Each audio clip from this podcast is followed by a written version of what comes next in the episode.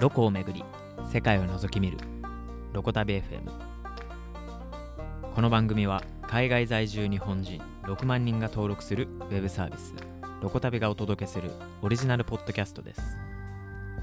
番組の MC は世界各国に住む日本人の取材を続けております。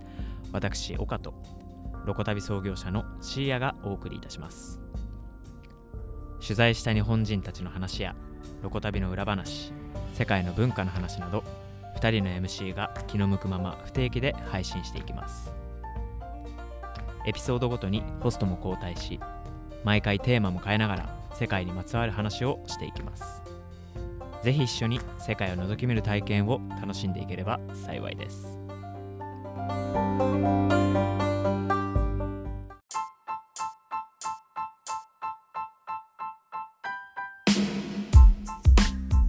はい、皆さん、こんにちは。本日も始めていきたいと思います。岡です。今日もですね、引き続き、あの、シアさんとお送りしていきたいなと思います。シアさん、今日もよろしくお願いします。はい、よろしくお願いします。はい。今回ですね、えー先日公開したデンマークに関する記事ですね。今現在、あの、集英社インターナショナル公式のノートで、あのー更新中の世界日本人探訪の記事ですね。えっ、と、今週は世界一幸せな国の実態、デンマークということで、あの、デンマークに移住された、まあ、日本人女性のお話ですね。移住の経緯を聞いて書いた記事になってるんですけれども、まあ、この中であの上がるトピックについて今日はいろいろと話をしていければなと思ってるんですけれども、まあ、主にですね、あのフォルケホイスコーレですね。まずはい最初はですね、まあ、彼女があの移住するときに一番最初に通った、まあ、いわゆる北欧ならではの学校あーという感じなんですけど、なんかフォルケホイスコーレに関するところから話していければなと思うんですが、まあ、実際、あの、シアさんいかがでした？ちょっと読んでみて感想を含めて。あ、はい。えっ、と、すごい、なんか独特な学校でこんな学校がうん、あるんだなという。ことを、まあ思って、なんか全寮制で17歳以上で誰でも入学できて、入学試験もなくて、うん。で、成績や卒業試験もないみたいなうん。ものがあって、これはなんか別にあの普通の学校とかもあるんですかね、ここれを見ると。あ、もちろんもちろん。あのー普通の学校があって、うんなんかよく使われるのは、その高校卒業とか大学卒業したタイミングで、あのフォルケホイスコーレの、なんか、まあ、自分の好きなフォルケホイスコーレの学校行って、あの自分のなんか、自分探しじゃないですけど、なんかちょっとこう関心あることを学んでみて、その後就職するとか、かそういうのが一般的らしい。で、あとは、その大人になってからも、その学び直しとか、おじいちゃんおばあちゃんになってからも、なんかこういうの興味あるから、勉強してみようかなっていうので行ったりとか、あそういうふうな使そう。いう感じ、なんかどう、まあ今の、なんですかね、世の中の運営でリスキリング みたいな感じの、本当にそうですね。うん。なんか誰でもウェルカムで、まあ本当自分が学びたいと思ったらいつでも学べるような、うん、なんていうんですかね、あの教育機関が存在するみたいな話なんですかね、これだと。いやおっしゃる通りです。で、しかも、その政府が学費の3分の2を負担してるので、あの、あーまあ、言ったら学費と、あの、まあ、全寮制なんで、宿代と、あと食費。だからまあ、うんまるっと込み込みで全てで合わせて、まあ、12万から15万円ぐらいで、まあ、いられる。学びながらいられる、住めるっていうすごいですよね。まあ、すごいですよね、素直に。うん。いやー、なんか、日本にもあったら いいな思いますと。思いましたけど。うん思いますよね。ですよね。うんなんで、ちょっとこういう学校は、これってなんかデンマークだけなんですかね？他の国にもあるみたいな話ありました？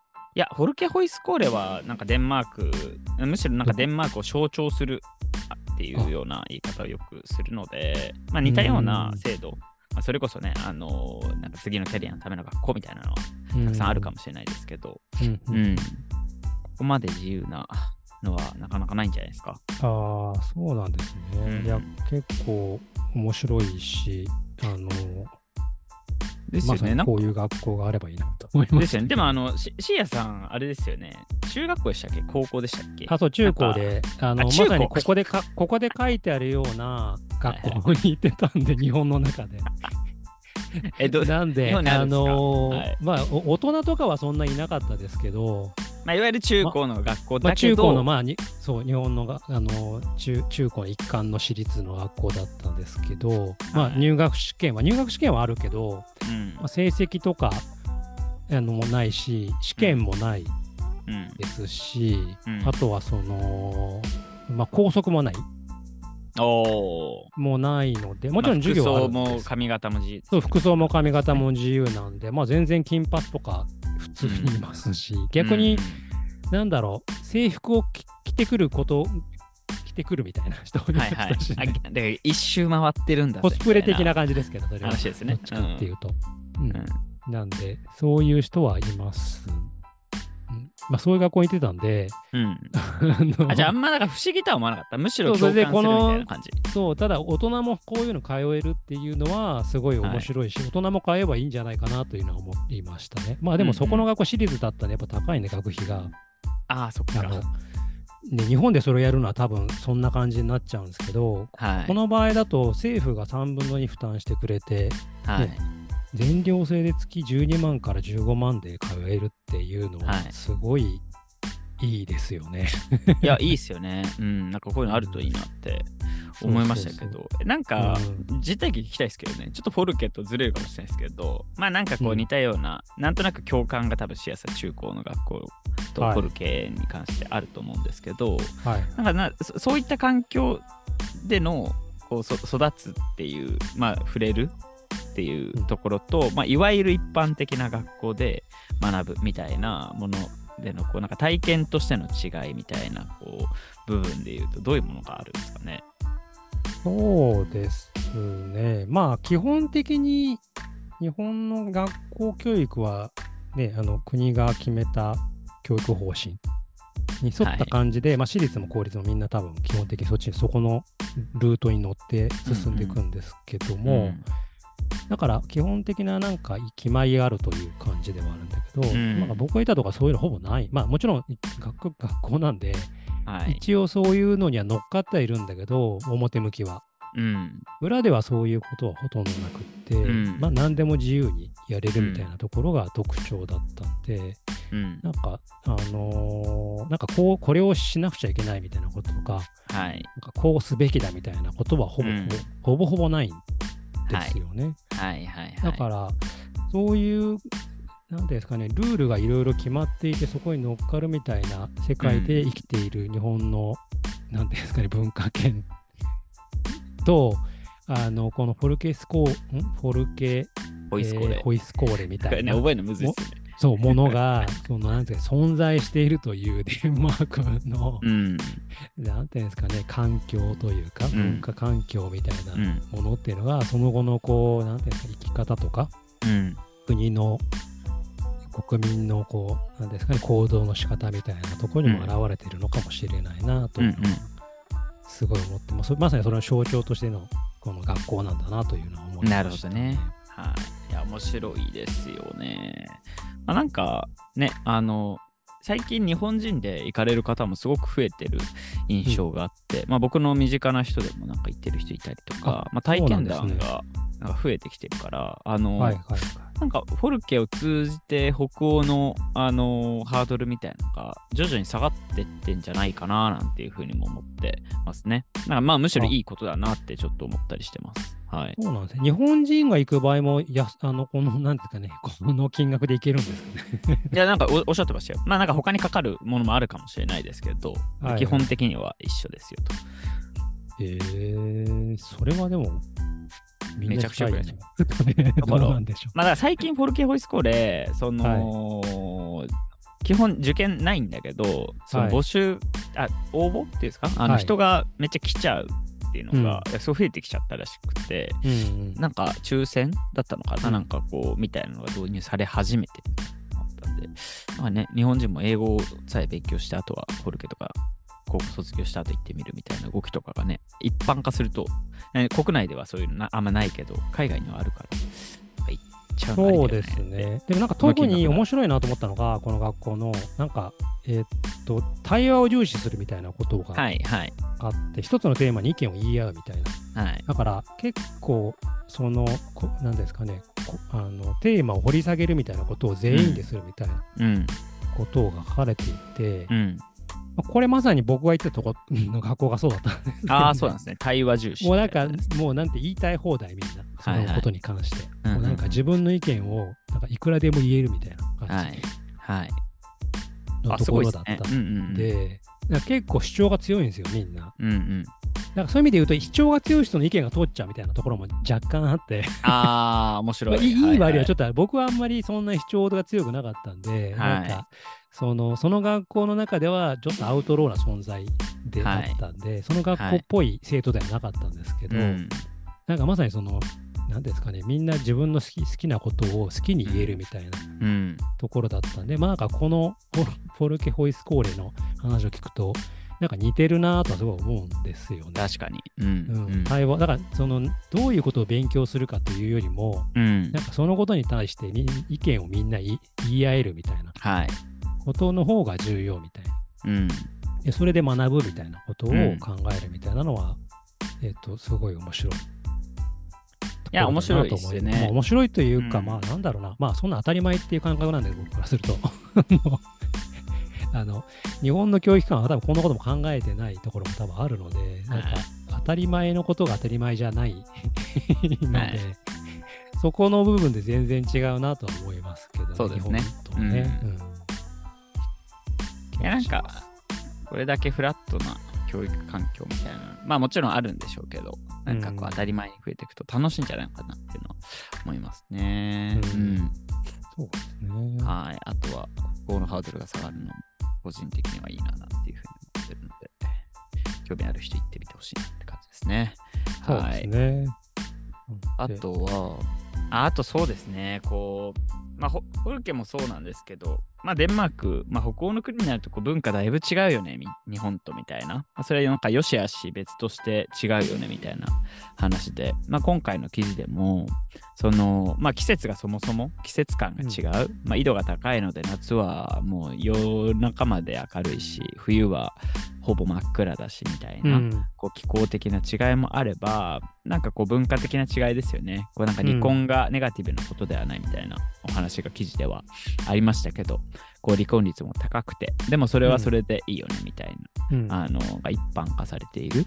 なんかそういったこう、文化の違いみたいなとこから見えてくる、ある種の逆にこう、あ、日本ってこういう文化だな、なんていう風なこともなんか感じると思うんですけど、まあその中こう、シアさん、あの、まあ、ロコ旅創業された背景にも、こうロコ旅っていうサービスはなんか日本人だけが、まあ、使うサービス、日本人のサービスっていうのもあって、うん。なんか日本人とは何かみたいなものもすごく考えてきたと思うんですよ。うんうん。なんかまあそそういったことも含めてなんかこういうなんだろうななんかこういう文化の違いみたいなものを見たときになんか日本人のやっぱ特徴ってやっぱこういうのあるよなみたいなとかってこう思ったりするんですか？まあそうですね。なんかあの、うん。この記事の中にも書いてあったんですけど、結構個人主義が強いっていうことがあっはいて、まあ個人主義が強いから、なんかその個人個人が何でも言えるというか、はい。多分、はい。その自分の主張が他の人に合わせないみたいなところが多分はい。あるだと思うんですけど、はい。でも逆に日本の場合って、まあ基本集団文化じゃないですか。はい。まあ他の人の意見を尊重して、自分の子はそんなに出さない。まあもちろん出すんだけど、うん。他の人を尊重した上で自分の子も出すみたいなはい。感じで、そのうん。最初から自分のなんて子があるっていう感じではないと思うんですよね。はいはいはい。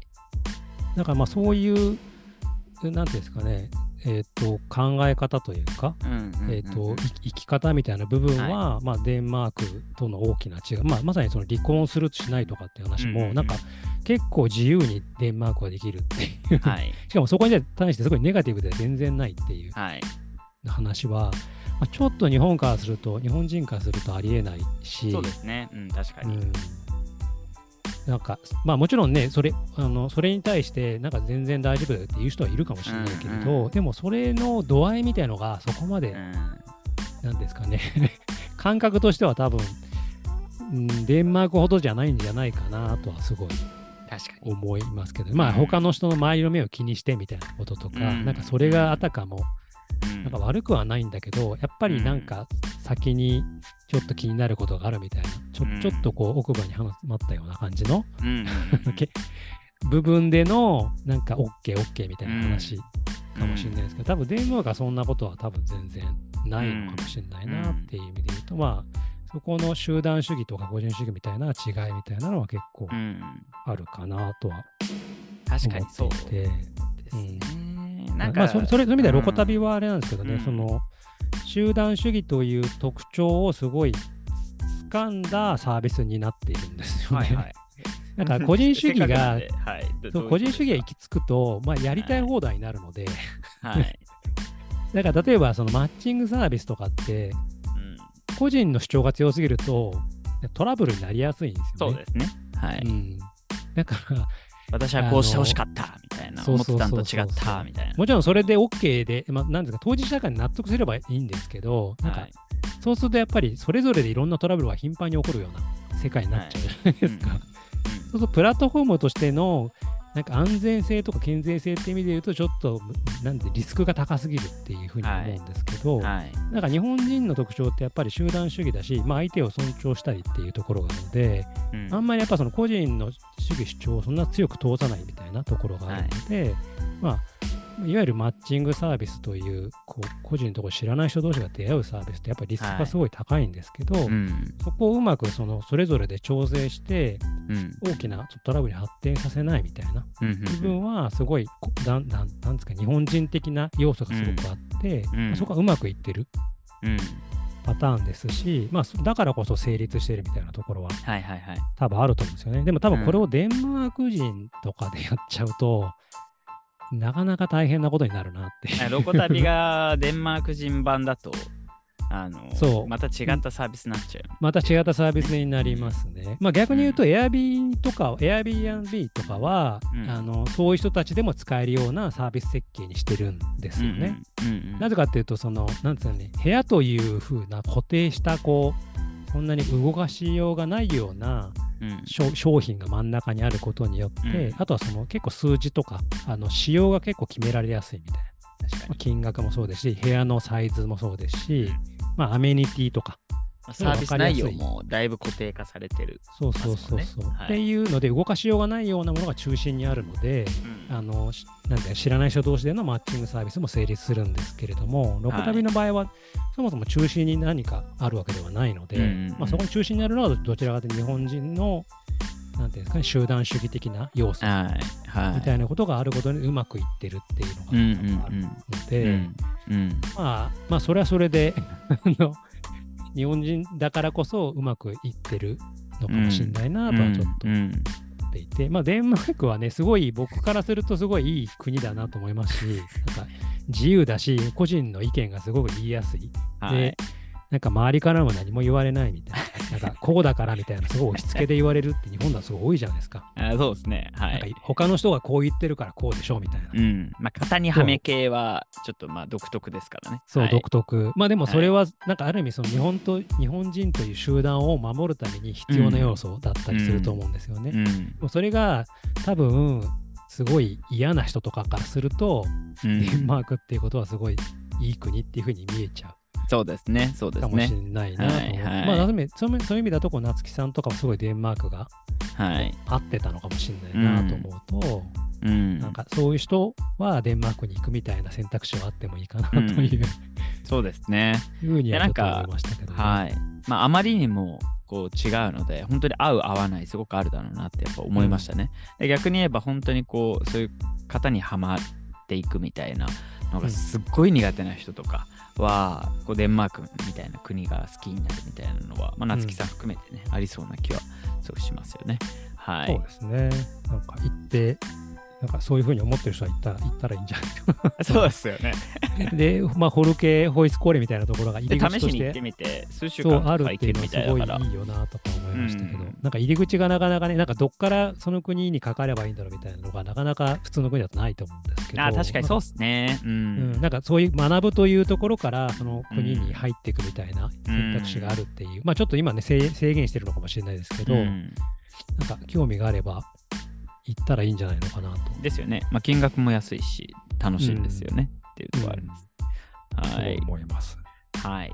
ありがとうございます。あ今日はけ結構意外と喋っちゃいましたけど。あ、そうですね。なんかちょっとあんまり脱線した内容多かったですけど。はい。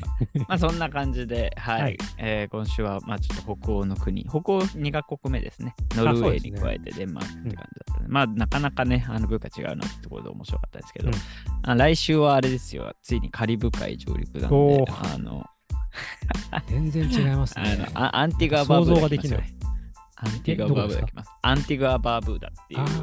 あの島国わからない。あ、そうですか。